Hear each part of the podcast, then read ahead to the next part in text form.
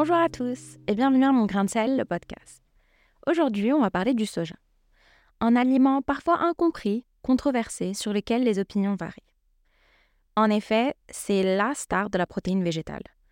Au cours de toutes les alimentations végétariennes, mais on le pointe quand même beaucoup du doigt. Il serait la cause de beaucoup de problèmes, dont l'efféminisation des hommes. Il aurait un potentiel perturbateur endocrinien, causerait même certains cancers. J'ai donc décidé aujourd'hui de vous donner le vrai du faux pour qu'on puisse manger du soja ou pas, mais au moins avoir toutes les informations. Bon déjà, qu'est-ce que c'est? Alors le soja, c'est une légumineuse, c'est une fève. Mais on va le retrouver sous différentes formes. Ça va être soit les, graines sèches ou fermentées, soit sous forme de tofu, c'est ce qu'on connaît le plus, qui soit ferme, soyeux, sous forme de lait de soja, ou plutôt du végétal, le yaourt de soja, le miso, le tempeh, la sauce soja. Donc, on va le retrouver partout et quasiment dans tous les rayons.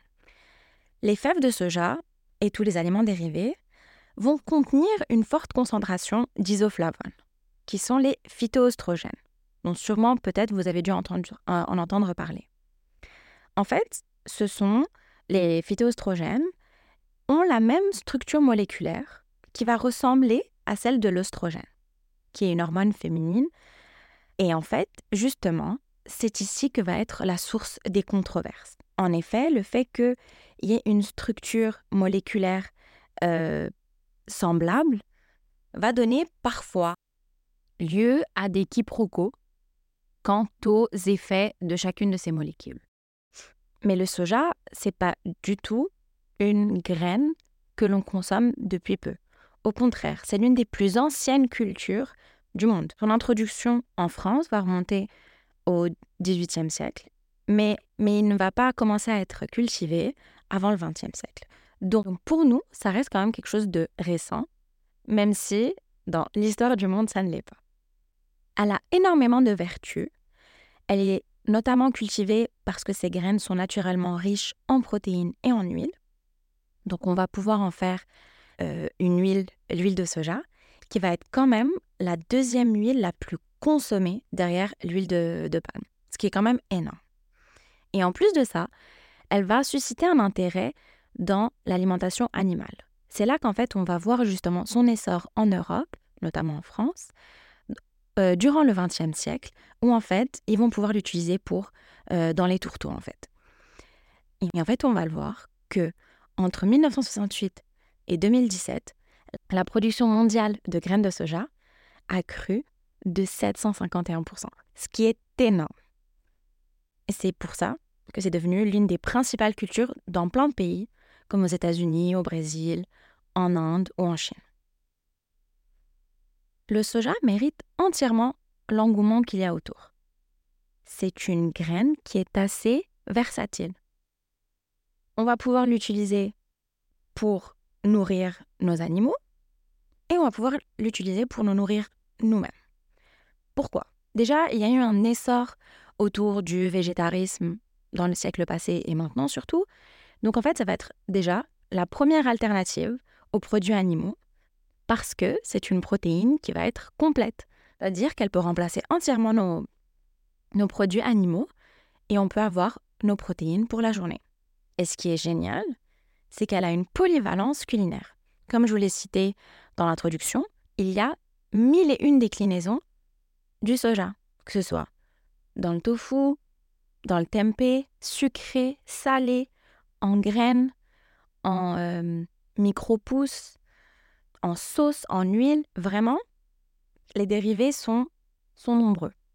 Et justement, ça peut susciter l'intérêt des consommateurs, mais également de l'industrie agroalimentaire, qui a pu justement utiliser cette versatilité qu'offre le soja pour en proposer à toutes les sauces. Et on ne peut pas oublier le rôle que la culture alimentaire internationale a joué dans, dans l'introduction du soja à nous, avec notamment l'essor des restaurants asiatiques et justement qui nous a familiarisés avec le soja et d'autres choses bien sûr, mais notamment avec le soja, et surtout le consommer de façon que on ne le consommait pas avant, on n'y pensait même pas à le consommer, et qui nous a du coup permis par la suite à l'utiliser nous-mêmes chez nous.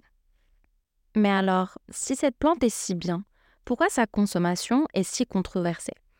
Je pense que vous avez dû en entendre parler, moi la première, euh, je pense pendant, pendant mes années lycée où on a commencé à s'intéresser à euh, s'éloigner des produits laitiers, trouver les, euh, les remplacements à ça. Je me souviens que c'était pas encore super reconnu, qu'on galérait un peu. Il y avait des, il y avait des mini rayons bio dans les supermarchés. On pouvait, en fait, la première, la première alternative pour les produits laitiers pour moi a été justement le lait de soja, le yaourt de soja, etc. Et du coup, ma mère s'était quand même intéressée au sujet, avait commencé à, également consommer avec moi. Et en fait, peu, peu après, elle a commencé à me dire que c'était dangereux de consommer du soja parce qu'il y avait euh, justement ces phytoestrogènes qui pouvaient être un perturbateur endocrinien, surtout moi qui étais en pleine adolescence, que j'avais pas besoin de ça et qu'elle allait également arrêter d'en consommer parce qu'elle avait peur que ça lui cause le cancer du sein. Donc moi, à ce moment-là, je m'étais éloignée de tout ce qui est soja. Le soja était banni à la maison. Jusqu'à ce que je rentre dans mes études et qu'en fait, je me rends compte que non, finalement, c'était n'importe quoi. Que c'est pas parce qu'il y a une euh, ressemblance moléculaire que ça veut dire que ça a les mêmes effets dans le corps. On va en parler euh, juste après. Alors justement, ça peut se comprendre. Le fait qu'il y ait une, euh, y une structure moléculaire semblable peut se dire est-ce qu'il pourrait avoir les mêmes effets hormonaux? Donc, on n'était pas sûr sur ça. On était préoccupé pour justement tout ce qui est cancer euh, qu'on nomme hormonodépendant, donc qui peuvent être causés par une perturbation des, euh, des hormones, comme le cancer du sein. Et on n'était pas sûr sur la consommation à long terme. En plus de ça, il y a eu quelques controverses et qui sont là, par contre, complètement justifié sur justement l'impact écologique que ça avait, euh, l'érosion des sols, la perte de biodiversité, puisque justement, euh, comme je l'ai dit plus tôt, on a quand même augmenté en 50 euh, ans, un peu plus, de 751% la production agricole mondiale. C'est sûr que ça allait avoir des impacts écologiques, donc ce sur la gestion de l'eau, l'utilisation intensive de pesticides, la déforestation. Et donc là, c'était complètement légitime la perturbation endocrinienne euh, dérangeait tellement qu'on parlait même d'efféminisation des hommes. Et si vous continuez à consommer du soja, vous allez avoir une poitrine qui allait pousser et votre voix allait changer. Et donc, justement, petite, euh, petite parenthèse euh, populaire, aux États-Unis notamment, il y a une insulte qu'on donne, c'est soy boy, traduit littéralement par homme soja. Et en fait, c'est le terme qui va être utilisé dans les discours politiques ou vous savez, les, euh, les podcasts des hommes qu'on voit euh, relayés sur les réseaux, euh, qui parlent de business et de finance et de santé, mais qui n'ont aucune légitimité de parler de ça. Et en fait, ça va être utilisé pour décrire de manière péjorative un homme qui est perçu comme faible, efféminé ou peu masculin. Et tout ça est basé sur une croyance non fondée que les produits à base de soja peuvent réduire la testostérone ou avoir des effets négatifs sur la virilité masculine. Mais c'est quoi le vrai du faux? Est-ce que vraiment le soja est si mauvais que ça pour la santé? On va voir un peu ce qu'en dit la science dans tout ça. Je me suis perdue dans les recherches scientifiques pour savoir quel était vraiment le vrai du faux. Est-ce que le soja est si mauvais pour la santé ou au contraire, est-ce qu'il serait même plutôt bon pour la santé? Alors déjà, d'où vient cette penser que le soja serait néfaste pour la santé? Il y a eu un rapport de l'AFSA, qui est l'Agence française de sécurité sanitaire des aliments, en 2005, qui, dans lequel on disait que le soja pourrait favoriser la prolifération et la croissance des tumeurs chez les femmes ménopausées avec antécédent de cancer du sein. Cependant, l'étude est pas très fiable, il y avait des conflits d'intérêts, parce que finalement, on a vu que celle qui a fait l'étude, elle était consultante pour une des plus grandes euh, compagnies agroalimentaires qui fabriquait justement des produits laitiers et du soja pour la consommation animale. Donc ça ne les intéressait pas forcément que le soja soit mainstream et puis mangé par tout le monde. Et en plus de ça, celles-ci et d'autres études, on ne pouvait pas les extrapoler sur les êtres humains parce qu'elles étaient faites soit sur des cellules ou alors sur des, sur des animaux. Et donc, finalement, ces études-là ne sont pas forcément montrées significatives. Et en fait, ça ça n'a que donné lieu à des idées reçues et des mythes sur le soja. Puisqu'on le sait, beaucoup des médias, malheureusement, ils vont prendre un titre d'une étude ou alors peut-être une hypothèse et puis créer tout un, euh, tout un article qui n'est pas forcément fondé ou alors avoir un titre euh, qui va être qui va confirmer une hypothèse alors que pas du tout. Et si les personnes ne vont pas lire l'article, ils vont pas comprendre que l'article est, euh, que le titre de l'article était faux. Donc bon, ça c'est un autre problème des médias, mais en fait c'est ça qui a, qui a été la source de toutes les controverses autour du soja.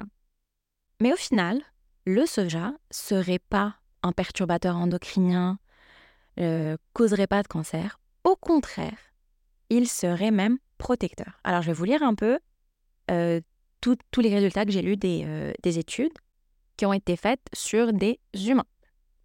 Alors, premièrement, ne vous inquiétez pas, messieurs, vous pouvez continuer à manger du soja. Vous ne serez pas, vous ne deviendrez pas des femmes. Vous ne vous verrez pas euh, pousser une poitrine euh, du jour au lendemain. Euh, donc, il a été démontré que ni la consommation de soja, ni l'exposition à ces, à ces phytoestrogènes n'ont d'impact sur le niveau d'hormones reproductives chez les animaux. Et en ce qui concerne l'œstrogène, l'œstrogène va jouer un rôle dans le développement des cancers hormonodépendants, mais pas les phytoestrogènes.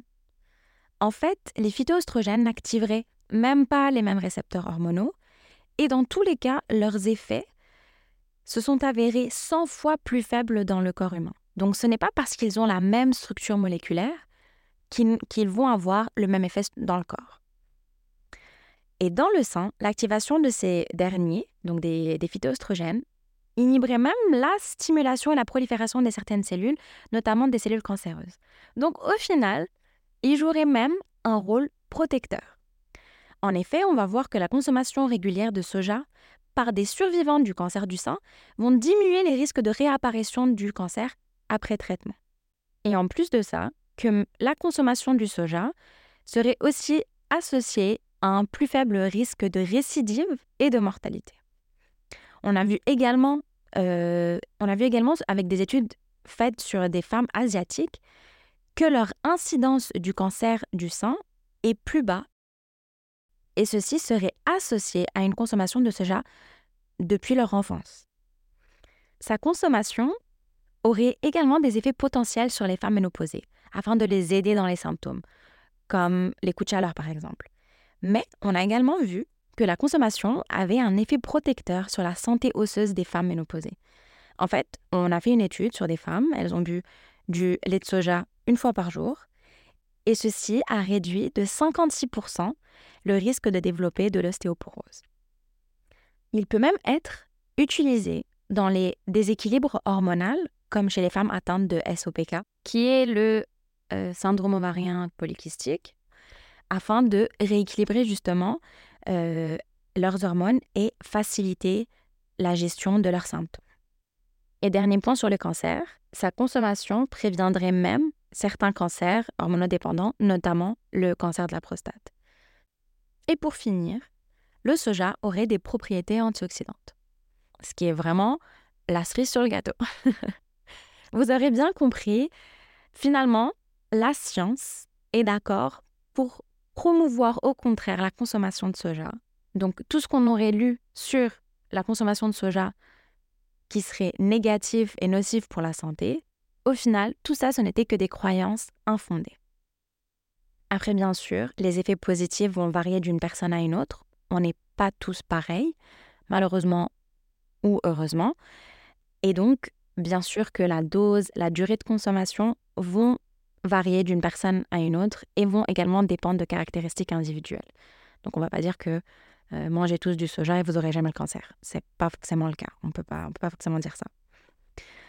Et bien sûr qu'on a besoin de plus de recherches pour en apprendre davantage sur les propriétés bénéfiques ou si par malheur, finalement, il serait néfaste pour, le, pour la santé, ce que je n'espère pas. je voudrais juste finir avec quelques recommandations, avec quelques exemples d'aliments qui amènent le maximum de protéines de soja ou d'isoflavone par jour euh, recommandé. Et en fait, et vous allez le voir, c'est une quantité énorme qu'une personne moyenne ne va pas forcément consommer. Donc, tant qu'on est en dessous de ces recommandations, on peut prendre les, on reçoit les bénéfices du soja. Je tiens quand même à préciser que toutes ces recherches ont été faites avec une consommation normale de soja et donc d'isoflavone. Et que avec une consommation très excessive, je vais vous dire après ça la consommation recommandée, on peut constater une diminution de la testostérone et donc ça peut affecter la fertilité. Mais vraiment, on parle de consommation excessive. Et donc justement, pour finir, j'aimerais vous donner quelques chiffres sur les quantités recommandées de protéines et donc sur les quantités recommandées de soja et donc d'isoflavone par jour.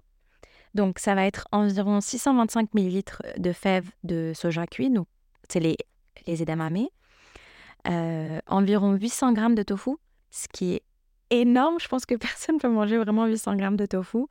Ou 12 euh, verres de, environ c'est 250 ml en verre, de lait de soja. Maintenant, bien sûr, j'ai dit que les isoflavones avaient été bien faits, etc. Mais il faut faire attention à ne les pas consommer en supplément euh, parce que c'est pas toujours très bien contrôlé. Vous pouvez justement très vite atteindre ces doses maximales euh, conseillées, justement. Donc, on va se contenter juste des, euh, apports alimentaires. Et voilà, voici la fin de l'épisode. J'espère que vous en savez maintenant un peu plus sur le soja. Et soit vous allez le réintroduire dans votre alimentation, ou alors l'introduire tout simplement, introduire de nouveaux dérivés, pourquoi pas. je vous conseille d'essayer ça peut être intéressant d'apporter de nouvelles euh, sources de protéines dans notre alimentation qui soient autres qu'animales. Euh, et voilà, merci de m'avoir écouté. Et euh, n'hésitez pas à aller sur Instagram pour justement débattre du sujet ou alors me proposer de nouvelles questions ou, ou nouveaux thèmes à aborder. À la semaine prochaine.